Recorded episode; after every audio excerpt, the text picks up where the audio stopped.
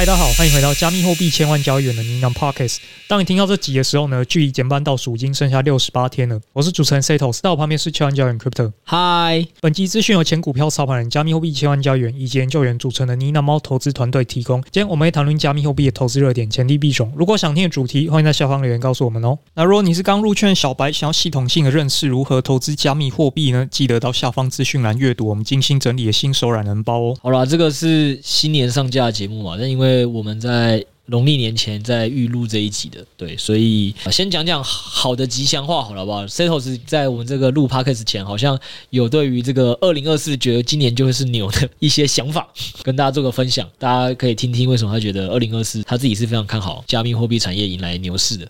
嗯，大家应该也知道说，现在北美那边比特币 ETF 已经通过了嘛？那这几天应该也很多人听到说灰度有资金在往外流这件事情。好，不管，但是加加种种呢，现在比特币 ETF 在整个北美 ETF 的规模，不知道大家有没有这个概念哦？在商品这个类别里面呢，第一名肯定是黄金，毋庸置疑嘛。是对，百年来大家都认为，千年来大家都认为它是一个价值储存的一个资产。但第二名呢？第二名现在已经是比特币了。比特币现在的规模，整个 AUM 已经是黄金的四分之一了。对，那等于说这一轮的论述，除了说可能要走降息循环嘛，接下来 maybe 透过这 ETF 的元素，也可以开始从传统金融那边。再多刮一点钱过来，总之就是还是那个逻辑啦。二零二零年为什么各种资产会都涨嘛？因为那时候有一个最大的 Fed 全面性对整个系统放水。对，但你现在逻辑是随着 Fed 这一轮也终于要从这个关水转为放水，在二零二四年。但更大的诱因是我们现在有一个二零二四年一月初就通过的比特币 ETF 助阵，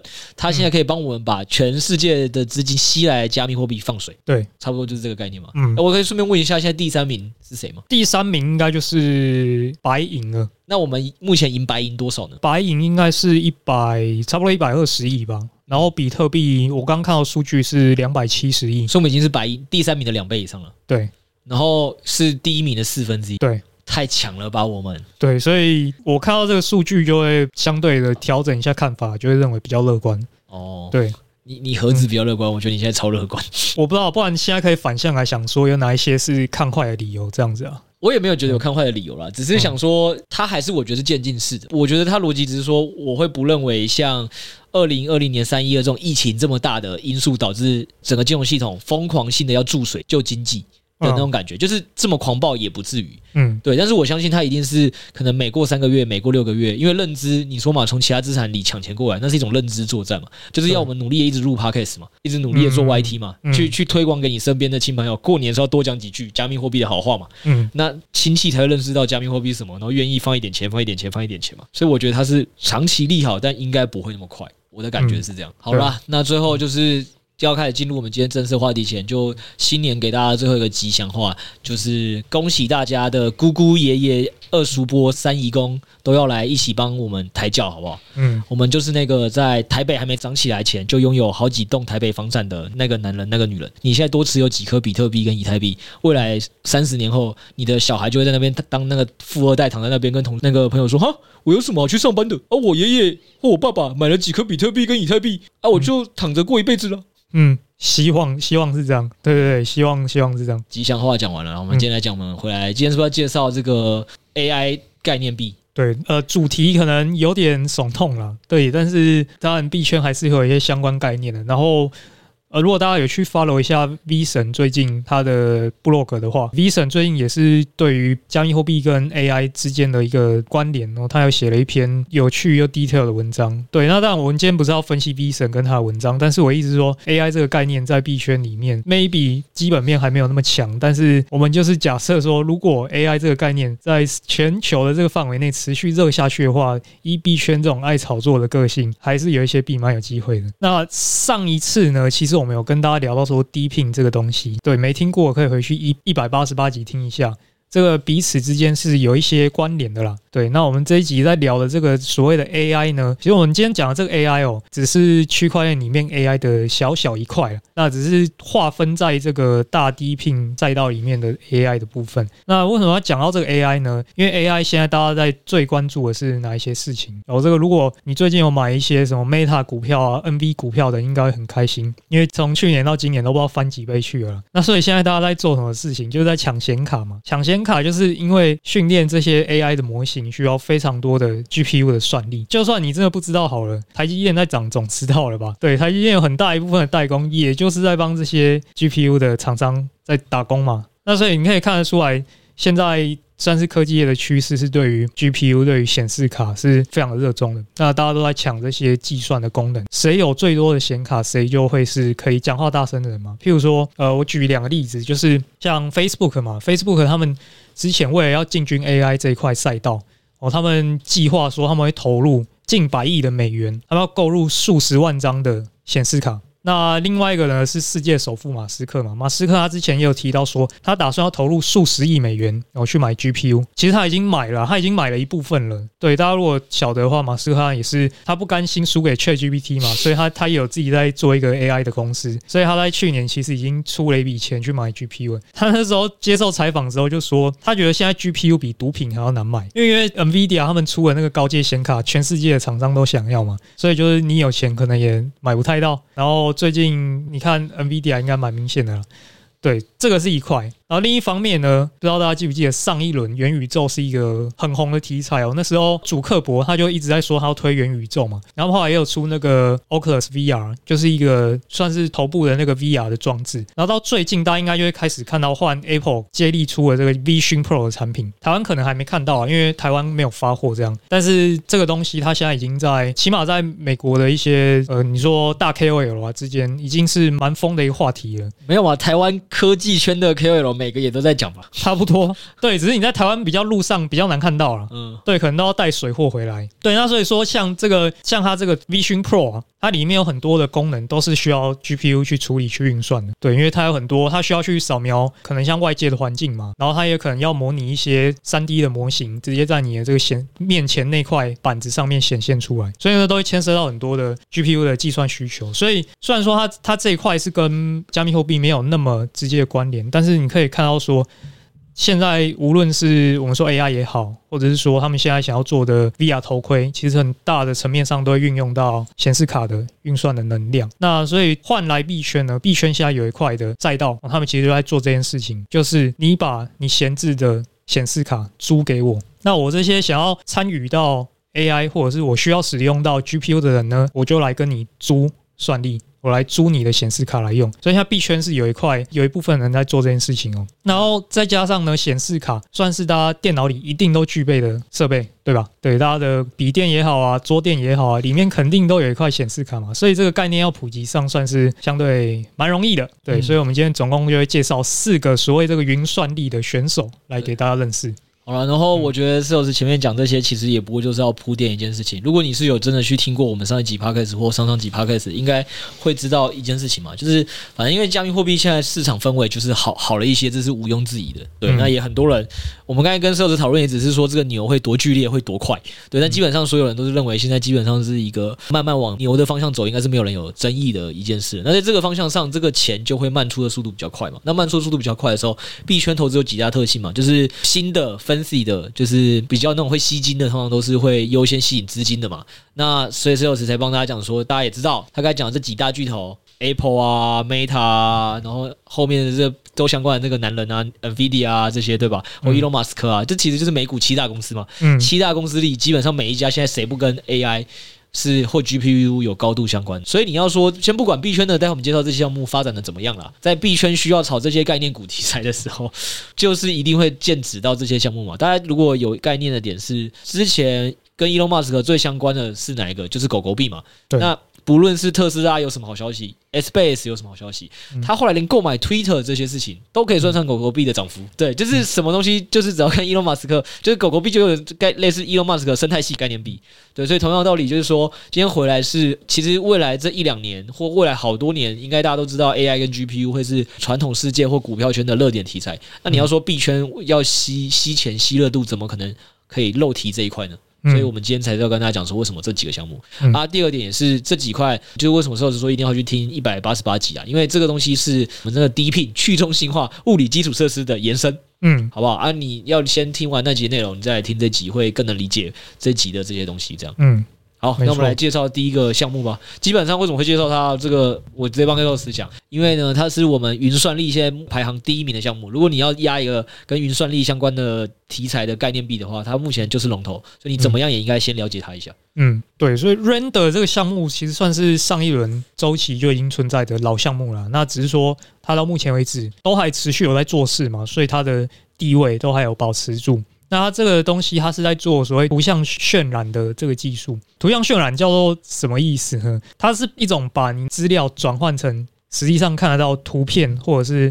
动画的这个过程嘛，譬如说你在玩游戏的时候，你的角色动了一下哦，然后你的这个人物的阴影会跟着动，这个也是渲染出来的嘛。那或者说你在看皮克斯的动画电影的时候，这个也是一种图像渲染。所以基本上它就是透过显示卡去运算，然后呈现出一个你看得到的画面，这样子的一个一种技术嘛。譬如说他那时候皮克斯的那个灵魂急转弯，它光每一帧哦渲染就要三十三个小时。然后一般电影一秒钟会有二十四帧嘛？这个帧是什么意思？就是你如果把它一格一格切出来的话，一秒就会跑过二十四个画面，所以你在你眼里它才会动起来嘛。所以整部电影搞不好就要花几千个小时去做渲染这件事情。所以它在动画啊、游戏啊，或者是说 Apple 的 Vision Pro 里面都会频繁的发生的一件事情。然后事实上，这个 Render 呢，他们背后的公司叫 OTOY，他们其实早就有在做 GPU 渲染的作业了。哦，所以他们有，譬如说有一些很好莱坞的电影制作也是有使用到他们家的一些工具了。那所以他们是到二零一七年的时候才跑来区块链，然后说要做 Render 这个产品。所以其实也是跟我们一百八十八集讲的。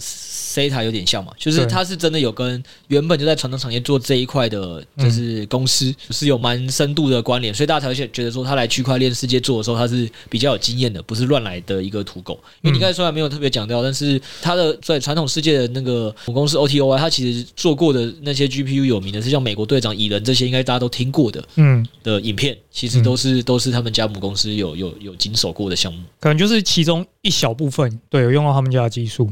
对对对，就是关于他这个母公司啊，其实我也是看到有些人讨论，就是说，诶，其实他在渲染业界可能就是一般，对，算是一般的公司，就不能说他是最 top 的那种。但因为这样的公司进来币圈来做，然后他的老板又特别会包装跟行销，所以他等于在币圈这一块，他的叙事是是蛮好的，然后大家也认同。所以 Render 这个项目到底在做什么呢？简单来讲，就是做这个我们说图像渲染服务嘛。所以假设你今天是一个设计师，做室内设计好了，你可能想要渲染一个家里的那个配置图，你要渲染一个三 D 的图案哦，然后这个里面的运算的过程，你就可以直接来跟 Render 去租用这个算力。那这算力从哪来呢？就是从大家家里的显示卡来的。你现在显示卡如果闲着没有在用的话，你就可以你就可以接上去租给 Render。来用。那这个东西为什么它现在又会再次提到它呢？这边我们整理几个点哦。第一个是呢，它在去年有一个提案里面哦，他们是决定把网络呢迁移到 Solana 上面来。然后他们当时提到说，因为现在 Polygon 还是相对来说贵一点啊。那如果迁到 Solana 的话，他们在整个交易成本是可以压低九十九 percent 以上的。哦，那这个对他们来讲是有一些当然是成本考量的优势。哦，那第二点就比较重要啊。第二点是。他们在近期有两个提案嘛，他们会终于把他们这个算力就是转向切进这个 AI 的赛道，所以他们有一部分的资源会拉去所谓做 AI 这个领域的提供他们算力的资源。对，那这个我们后面会再讲，因为它要衍生出一个新的项目。然后第三呢是刚刚有提到 Vision Pro，Vision Pro 这个题材啊，Vision Pro 这个题材呢，其实现在包括说欧美蛮多的科技类 KOL 都有在谈论，然后他们也是蛮看好的，譬如说。有一个老兄叫做 Casey，对，这个 Casey 这个老兄他拍了一部影片嘛，他非常看好这个，他认为说 Vision Pro 这个未来。那这 Casey 可能大家比较不熟悉，其实他是把 Vlog 这个创作风格发扬光大的人，应该说是祖师爷不为过啦。就是现在大家会看到那种 Vlog 的形式，算是他带起来的风潮。所以他像一些蛮有影响力的人，其实都在谈论这件事情。那就有一个假设说，如果 Apple 的这个不是昙花一现的话，假设 Vision Pro 真的可以成为现象级的产品的话，那或许这一这这个风潮有机会吹进币圈来。那这个题材最对的就是 Render 这个项目了。反正实物上就是先不管 Fee 圈破是不是现象级的，我觉得大家只需要先 get 到一个概念，还是说加密货币圈有一种投资方法很常见的东西，就是真的跟传统世界联动。嗯，就算 Fee 圈破不是像 Sales 讲的是现象级的，它是一波一波的。嗯，那它也会有它跟着表现好一波一波的时候。你只要平常是有在关注这些传统世界题材的，你你到时候只要联想到加密货币有什么币可以去操作的话。通常都可以，就是透过传统世界这项资讯在加密货币圈赚钱，而且通常都有滞后性。嗯，就是你都已经在传统世界发生了这个消息，可能过了好几个小时，甚至在加密货币圈，你你联想到这个币。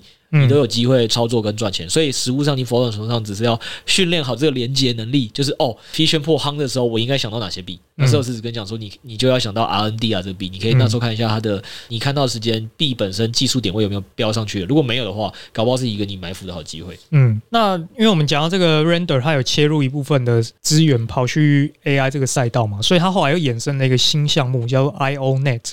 那 IONET 这个项目就很新哦，大家可能是比较没有听过。这个 IONET 呢，也是 Solana 生态上面新冒出来的一个项目。所以它除了这个本身的资源呢，他们也去串接了一些 Render 的手头上的资源啊。就是 Render 其实他们是有拨一笔预算，OK IONET 这边的哦。然后包括 IONET 背后呢，它是没有详细说到底融了多少钱，然后投资人是谁哦。那只是说从目前揭露的资料呢，Render 有参与吗？然后有一个知名的项目叫 Filecoin，也有去 back 它。然后在 Solana Foundation，哦，Solana 本家也有去支援它。然后另外就是 Multicoin，也是 Solana 的大 VC，也是基本上从它的背景来讲，第一关就是先先过了啦。对，然后呢，再来就是说它实际上上面的显卡呢，到底是？多么的猛呢？第一个当然，它已经直接把 Render 现有的资源串上来嘛，所以 Render 这边可以用的 GPU 它也可以用。然后再呢，有一些高阶的显卡，NVIDIA 他们高阶的显卡通常是企业才会用的嘛，这些高阶显卡数量呢，目前也是他家最多了。所以如果要蹭 AI 这个题材的话呢，他应该是目前。算是最有本事去蹭的那个人哦。那为什么要讲这个项目呢？原因是因为他的币根本就还没有发行，所以大家就算觉得还不错，也买不到了。然后呢，他一般的那种什么叫大家去帮他做宣传啊，这种活动也没有，也没有。所以作为一般的投资人呢，现在可以唯一参与一种方式，就是你家如果有闲置的显卡，你可以把它接上去它的网络，提供人家算力，说不定呢，他发行代币的时候会好心的空投一些份额给你。那这个是风暴比蛮高的一个选项啊！不要为了这个东西去买显卡。但你如果本来就有一台游戏机的话，我觉得接上去试试看是还不错的。好哦，嗯，你看我们 Sales 已经越研究越前面了。以前只是在还没发币的时候先埋伏空投一下，或者是想个办法看怎么拿到那些币。现在已经开始搞到了要开始研究如何接上 IONET 网络这件事，往技术端前进了。当然是比较门槛，但是如果蹭得到的话，我是觉得应该是蛮不错的。对，因为整个题材来讲，然后背后的 VC 来讲，它都算是蛮不错的。因为 Sales 刚才讲有个点，帮他大家补充，他刚才有讲一句话说，这个它的高阶的算力跟显卡是整个最强的。它这最强指的是在目前跟算力相关的赛道的各个竞争对手比起来了。对，它是最强的。对对对，所以我们刚才讲回来那句话说，你不要拿传统世界的企业的角度去看这些 区块链内的项目，基本上应该都不太能打。嗯，我们现在讲的都是在区块链内内部，我们要从不能打的里面挑几个能打的。嗯，那我们跟大家讲这几个都算是相对比较能打的。对，差不多差不多。因为我们讲币圈这些项目，他们高阶显卡可能了不起就几百张，那传统大厂如果他们要做 AI 模型，是用万张来计的。所以那个量级的差距可能几十倍或是百倍的。对对，所以如果你是这方面专业的听众，不要想说石头时代在讲讲什么，没有，他这都是在币圈内帮大家做分析，嗯，好不好？对，反正应该有一个基本的那个，就知道说差距到底是在哪边。然后第二个项目也，叫做 Akash 啊，它是也算是上一轮牛市哦就开始做的项目，那只是说最近一样，它也开始切进 AI 的这块领域。哦，那他们本身是用这个 Cosmos 来做的这个公链了，所以算是我们今天讲的里面唯一一个非 Solana 系，对，非 Solana 系的选手，这这个是算是比较特殊的。那像他们最近为了武力展示嘛，所以他们说，诶，有玩家透过他们这个 Akash 啊，去架一个幻兽帕鲁的这个伺服器哦，总成本呢只有传统云端伺服器的四分之一。那这个幻兽帕鲁没听过就也没关系反正就是最近一个爆红的游戏，全球可能几百万人突然在疯在玩这款游戏，那因为伺服器就爆掉了，所以大家就想办法自己去架伺服器嘛，然后就有人发现说，哎，我用去中心化的这个 Akash 架云端，比我去用什么亚马逊还要便宜，大概是这种感觉。那因为以前呢，他们上一轮周期那时候在做的事情是做 CPU 算力啊，然后他们是在二零二三年的时候呢才切进来，他们开始去引流一些 GPU 算力进来他们这个系统。所以呢，就引进了一些像 NVIDIA 现在最高阶的这种显卡哦，他们都有拉拢了几十张进来用。那这个型号基本上就是现在一些训练 AI 模型的企业他们会真的去用的型号了。所以你游戏机的那种型号可能又是更低阶的。那企业级又是更高阶的产品，所以他们是真的有拉到一些企业级的这个显卡进来。但是呢，他们现在这个数量就蛮少的啊，就是还不到一百张。我们刚才提到说，传统大厂可能都是用几万张、几万张来计的，所以他们现在初步已经踏进来了，只是说数量还不多。但是呢，需求量上是蛮好的，就是现在依他们官网去显示呢，现在进来的这几张高阶显卡呢，已经利用率是蛮窄的。我不知道，可能有一些 AI 科学家真的在使用它，而且发现成本真的比传统的亚马逊这个还要便宜便宜许多，所以他们的用量是真的是蛮高的。对，所以现在第一步已经踏进来，第二步要开始做军备竞赛了嘛？因为我们刚刚提到说，IONET 这个项目现在高阶显卡是币圈内通赛道最多的。那 Akash 当然，如果他在这边落后人家的话，后面就会比较尴尬嘛。虽然最近有发起一个激励的方案。哦，他们拿五百万颗他的币 AKT 出来发，然后去吸引这些高阶的显卡，可能就是诶，你进来租你的算力，我就多给你一些币啊，有就是在贿赂人家嘛。那这个算起来大概等值是一千三百五十万美元，所以是不小的一笔钱哦。假设真的能够照他所预期的呢，拉拢到一千张这种高阶显卡的话呢，那就跟 IONET 是有一战之力了。理想上，我觉得最好笑的是那个了，嗯。那时候我们在聊说，那一千三百五十万美金买一千张高阶显卡，到底算好还是不好的一个激励计划？然后你你就说，哎，没有啊，它其实现在币价再涨两趴，嗯，它这一千三百五十万就回来了。对啊，所以看起来应该这样子是划算的。然后我想说，嗯，这样讲是也没错，但这好像就只有虚拟货币圈可以这么讨讨论这种事情。就是一般、呃、一般人的一项支出反映到它的股价跟币价不应该是这么这么直接跟快速的事情，嗯、但是但是在虚拟货币圈居然可以这样衡量这件事哦！我发这个激励计划，我类似一种我发一些我的代币跟我一些股份出去，但是我只期待发出去的股份涨两趴，我就会把这个这个支出的这个的钱赚回来。我觉得是一个非常有趣的币圈的操作手法。嗯。就是它的上档跟下档很不对称嘛，对吧？它要是蹭不上这个题材就比较尴尬，但要是成功的蹭到这个题材，那绝对就不止两趴的事情，所以算值得啦，算值得。那这个后续看他们执行的怎么样，因为对，就像立法院嘛，你那个预算审过，但预算最后到底怎么用，执行成效，这个就是有待观察。那所以最后我们来讲一下它的币好了，AKT 这个币呢，作为他们这个原生的这个代币哦，当然你在上面可能做一些交易啊、结算啊，都会用到 Akash 这个币。那长线来讲呢，当然最重要就是我们去看说，到底它能不能成功拉拢到这么多的高阶显卡，成功的搭上这一班 AI 题材车。那另外有一点就是说，因为它是坐在 Cosmos 这个链上的项目嘛，那这个链之前的传统就是喜欢空投哦，所以最近真的像是有一些 Solar Chain 啊这些项目，是说他们会空投给 Akash 的质押人。但是这部分的案例目前还不多啦，所以我觉得是需要观察一下。但是如果后面真的有开第一枪，出收益还不错的话，那后面大家就可以期望一下，质押的 maybe 也可以拿到一些肉了。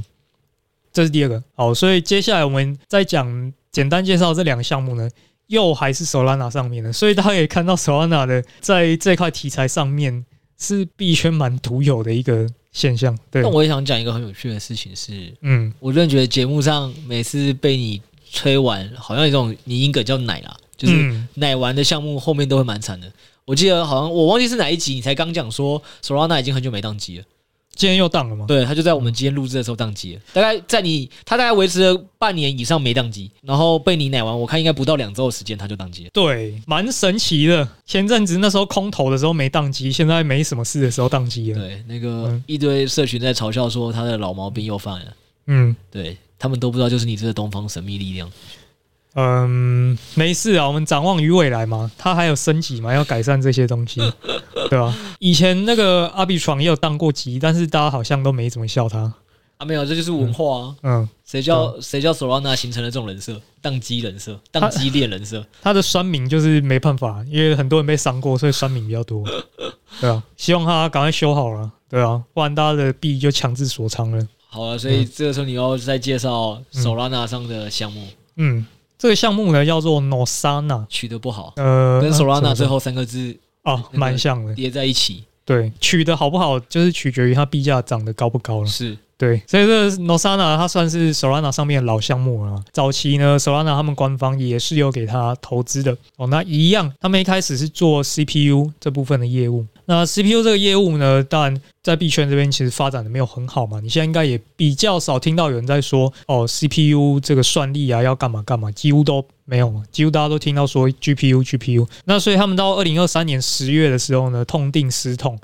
然后他们把之前的路线就抛掉了，转进 AI GPU 这个赛道。转进来之后呢，币价就奇迹式的起死回生了。那所以它在这半年里面，币价算是不知道怎么算了，因为之前接近是归零的状态了，那现在又拉起来。那这个项目呢，它在二零二三年的时候，Solana 年度大会呢，也算是有登台，哦，有去做一个演讲这样子。所以，呃，这件事情为什么会比较重要？就是包括我们前面讲这个 IONET，他们其实也有上 Solana 年度大会。那原因是去年的时候 Solana 年度大会哦，那时候刚好是 Solana 生态整个复苏的阶段，所以大家那时候在在想说，Solana 如果复活了，我要。炒作哪些项目的时候，当然一开始就会先把目光放在官方举办的这个年度大会上。所以当初那个年度大会上提到了蛮多项目，其实在后来一阵一段时间表现都还蛮不错的。然后会被大家认为说，哦，你是生态系的里面的正家军的一份子。对啊，啊，这个就跟大家都知道，大选刚结束嘛，大选也不到一个月，就是想到叉叉选举的时候，最重要就是你想到这个人，你要先想到他是哪个党派。哪个党派完，下一步党派里的又分很多小派系嘛？他是哪个派系的？所以大家 get 到的重点就是，Seto 是说，某种程度上，现在在 Solana 生态系，人家会看你有没有参加过二零二三年度大会 panel 来决定你在 Solana 家里的这个派系跟纯度。那起码你今天讲到的这个 Nosana 就是其中之一，对，是被认可的。嗯，就是已经有参与这样，然后就是 Solana 这个生态系算是蛮蛮特别的一点是，他们的创办人是有非常强烈的 KOL 属性。什么意思？就是一般的创办人可能就是专注在做技术开发嘛，譬如说像 Polygon，可能大家也不知道他创办人是谁啊。譬如说像 Arbitrum，大家也不知道他创办人是谁。但是呢，Solana 这一条链的玩家。的投资人几乎都蛮认识 Solana 创办人的，因为他们自己本身就喜欢在推特上面帮自己生态里面的迷因跟土狗喊单，所以这这点就让这个链比较特别啊，比较能够接纳那些新奇搞怪土狗的的东西。对，那譬如说我们之前一批一百八十那时候还介绍 Solana 生态的时候。有提到说，这个生态里一个很大的看点就是土狗跟迷因，嗯，对，所以为什么要这样讲呢？因为 Nosana 这个项目虽然我们说它切进来做 GPU 算力好了，他们现在这个 GPU 呢，其实你仔细一看，大部分都还是大家打电动在用的那些显卡了。所以你是不是想讲，意思是其实你把它摆在这个节目里的最下面，也是因为相比于上面前面几名，有些真的是跟你在拼基本面几张高阶算力或几张显卡的比起来，它应该是基本面最差的那。可以这么说。但即使是这样，你还要介绍它的原因，就是因为它是 Solana 生态系的派系里的一员，以及它有这个迷因属性特别强，就是经历过、嗯、不是拜托有多少项目又是能经历过 B 加几乎归零 又复活又复活的，对吧？而且还可以募到资，对吧？就是蛮蛮特别的一个项目，对。嗯、所以 Seto 是基于对 Solana 文化的认识，Solana 文化人喜欢炒一些迷因性跟土狗性。大的从创办人就看得出来，他前面那么多铺陈，就在讲说，你不能只是拿基本面的角度来看 Nosana 这个币。某时候你要把它想象成是，你又想炒作 AI 概念币，又要想到一些民营属性的时候，可能这才是 Nosana 发挥它优势的时候。嗯，对，不要只是看它基本面。嗯，所以它未来可能需要担忧的点就是，我们刚刚提到 IONET 那个项目，它未来如果推出之后呢，就可能会对 Nosana 造成吸血的效应嘛，因为 IONET 毕竟整个声势规模。都还是比它要大的哦。那但是今天会跟大家介绍 Nosana，还是因为说它作为 Solana 作为 DePIN，然后也是云算力这个赛道的选手而言，也还算是前在今天来讲算前四名的。所以之后在炒作这个赛道的时候，它还是有可能会获得一些关注。所以这个就是把它放在关注清单里来看。总归来讲呢，我们今天讲了四大的云算力的项目：Render、IONET、Akash 跟最后我们提到 Nosana 哦，这四个项目听起来很多，那实际上后面还有一些中小型市值的项目了，就是真的太多了，讲不完。然后譬如说早期那个上一轮周期有个项目叫 LivePeer，他们也开始说他们要做 AI，反正。过往上一轮周期，很多项目现在都转过来做这个了。那重点就是说，现在就是先看龙头就好，因为那些小项目也不知道能不能够成功哦。然后再来就是说，这些项目呢，现阶段哦，他们的基本面绝对是还比不上这些传统大厂的。那我们今天在耳顺的点就是说，希望这个赛道呢，未来持续炒作的状况下，币圈会接力啊去炒作这件事情。就像去年的时候 AI 很红的时候，其实很多人也不知道币圈 AI 在干嘛嘛，但是就是炒的乱七八糟，涨得不要不要。一下就十倍币这样子，所以有点是想要抓到那个炒作那个热潮灌进来那个时间点。所以整体来说，你到底可以做哪些事情？第一个，我觉得最稳妥就是你有在打电动的玩家，你家里有什么游戏机的电脑，你就接去 IONET 赌一赌，未来会空投给你。那 Render 跟 Akash 这两个项目呢，你就可以放在观察清单里面。等于他们现在基本上是互别苗头啦。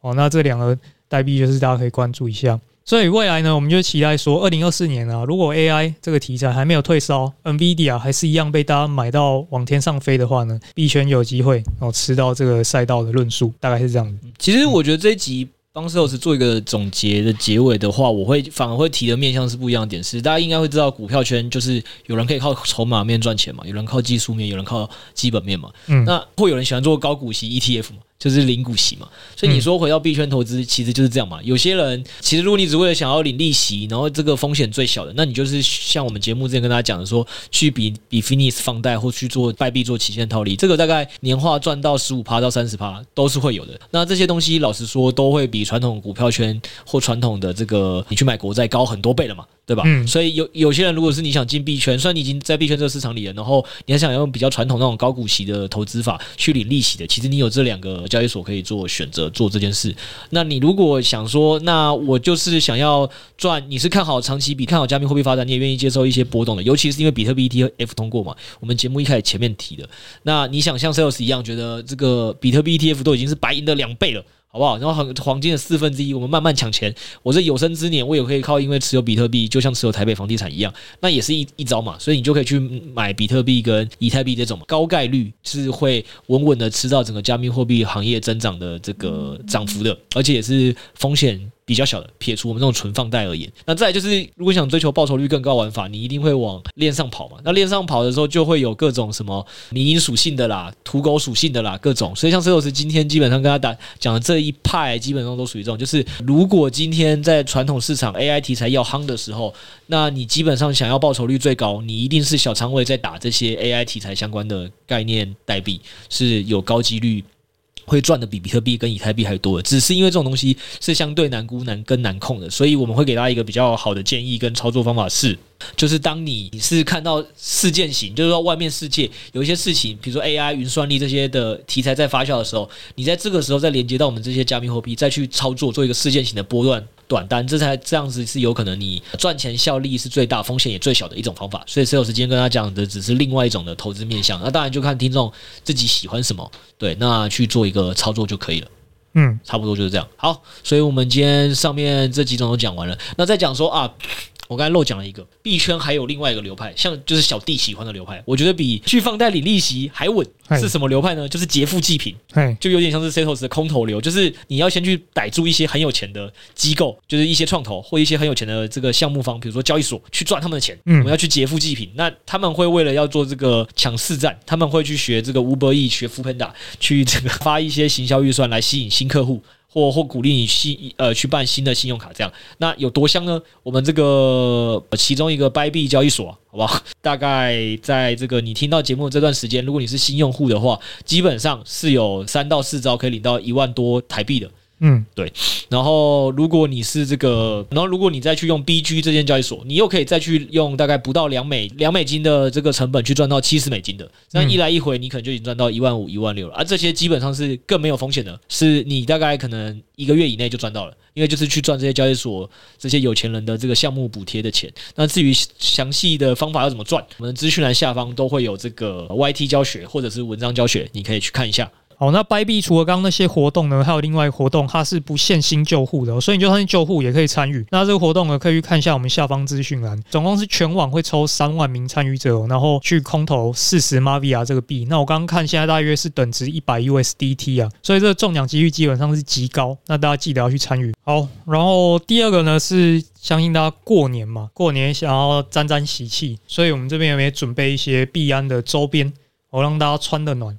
然后穿的暖之后呢，你也想要赚点红包嘛？赚点红包的话，我们可以拿刚刚交易所送给我们的钱钱哦，然后来做交易。交易的时候最需要什么？最需要手气。手气这个东西呢，币安有特别这个暴富御手，暴富御手。对，暴富御手就帮大家今年这个新年哦，直接财力值直接在 double 上去。对，让大家打单的时候有一个好手气。所以这个一样就是币安，你只要注册嘛，KYC 就有资格可以抽这个周边。OK，所以。嗯以上，如果你已经劫富济贫，拿完了三个交易所的，不论是钱还是吃饱穿暖，你已经大概拿了可能快两万块了吧？我猜。那在两万块之后呢，你还想说再把这个钱再放大怎么办？哦，很简单，我们资讯栏下方一样有个表单，是首席研究员六 A 会在那个社群里教大家如何把这些劫富济贫的钱变成发财金。他会每天告诉你他现在在打什么币种，或他在看什么币种，你可以跟他讨论完之后就觉得，诶，要花自己多少部位去打。呃，去操作，看有没有办办法再把这个发财金再放大啊！如果你也不想看他讲说在打什么，也没差，反正去领这些加密货币交易所们给你的两万块还是很爽的，两万块台币还是很爽的，你就直接去去去领好领满。那我想这你就会是一个愉快的新年，把这个包给你的侄子侄女的钱赚回来。嗯，好，以上，那今天就到这边。好，那这一集其实是我们这个预录的嘛，那就祝大家这个开工大吉，好不好？开工行大运。谢谢大家，谢谢大家，拜拜，拜拜。